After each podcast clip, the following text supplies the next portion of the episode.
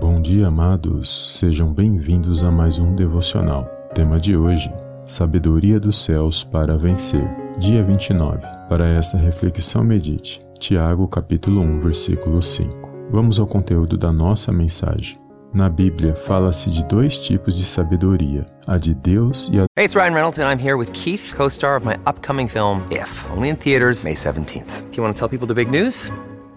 All right, I'll do it. Sign up now and you'll get unlimited for $15 a month and six months of Paramount Plus Essential Plan on us. Mintmobile.com slash switch. Upfront payment of $45 equivalent to $15 per month. Unlimited over 40 gigabytes per month. Face lower speeds. Videos at 480p. Active Mint customers by 531.24 get six months of Paramount Plus Essential Plan. Auto renews after six months. Offer ends May 31st, 2024. Separate Paramount Plus registration required. Terms and conditions apply if rated PG. do mundo. A sabedoria de Deus é crucial para os homens viverem tanto no material quanto no espiritual de maneira que agrada a Deus, pois é uma sabedoria pacífica, pura e cheia de misericórdia e bons frutos, imparcial e sem hipocrisia. Assim, temer a Deus é o princípio da sabedoria, porque no temor não vivemos de qualquer maneira, ou seja, somos mais prudentes. A sabedoria do mundo é loucura aos olhos de Deus, porque não age conforme a vontade de Deus. Além disso, é um tipo de sabedoria que não vem do céu, por ser terrena e diabólica. A palavra de Deus nos ensina que para termos a sabedoria de Deus, temos que pedir,